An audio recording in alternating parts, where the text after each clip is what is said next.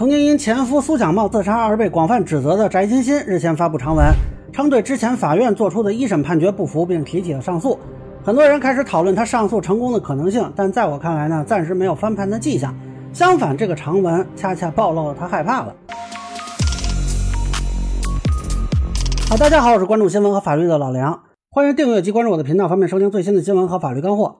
翟女士呢，算是知名人物了啊！当年跟王宝强的前妻马蓉合称欣欣向荣啊。这个案子呢，我本来是打算做一个详细的解读的啊，争取五一之前做出来吧。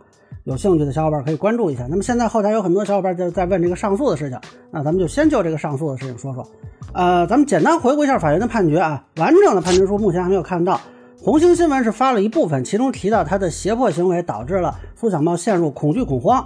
在违背真实意思表示的情况下，放弃房屋所有权，并承诺给他一千万。嗯，法院呢认为这个是具有违法性的，并且是造成苏小茂自杀的原因之一，所以最后判定是他退还财物和撤销两处房产的所有权。那么翟女士呢，这个长文写了很多啊，有替自己辩解的，有指责苏小茂不爱国的啊，民族主义和女权手段我看都用上了。但是我觉得呢，这都不重要，比较重要的是跟上诉有关的这部分的，也就是说他讲。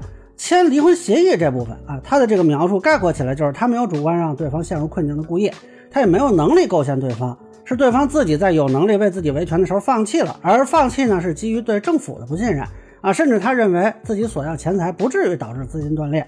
那这个表述呢，实际上是在试图构建一个逻辑啊，就是他并不构成胁迫，或者胁迫跟苏小茂的自杀没有因果关系。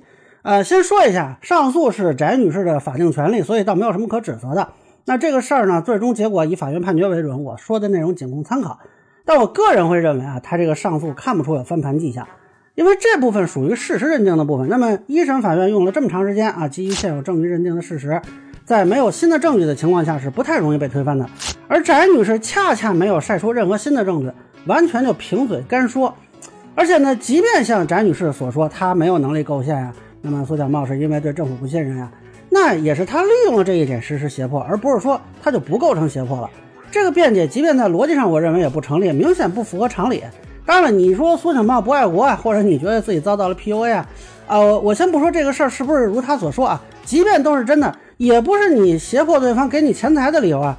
就他这个表述，或许可以说服一些人减少对苏小茂的同情，但是在法律层面，对于他没有什么太大帮助。更荒唐的是呢，他居然说法院判决是司法机关为了消除社会负面影响而给出的结果，呃，真就笑了啊！这个法院要是为了消除影响，早就判了，干嘛拖到现在啊？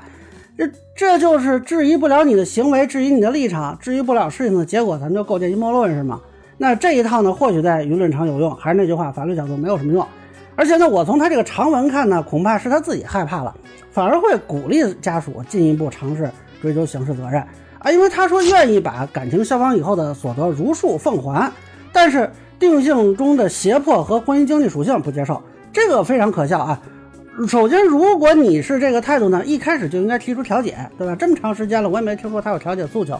其次，即便是二审，本来也可以调解，但是你发这么一个长文，那有一些对苏小茂的指责，这就没有调解的可能了，说明他压根儿也就没打算啊走这个途径，说通过把这个钱归还对方来解决这个问题。那么，如果从判决的角度呢？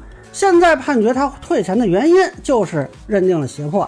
按他这个说法呢，如果不存在胁迫，那退钱也是不可能的。所以我就很好奇他的想法，他是想先判他赢，然后他再把钱退给苏家是吗？那既然如此，你这么多年早就可以退啊，甚至你如果在一审阶段就退了，还有可能影响法院对你的看法的。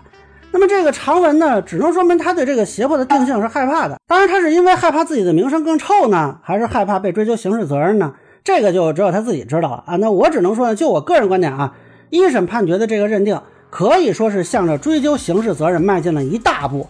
当然还有距离啊，但确实他是应该害怕的。那么关于刑事这部分呢，将来我会专门的解读。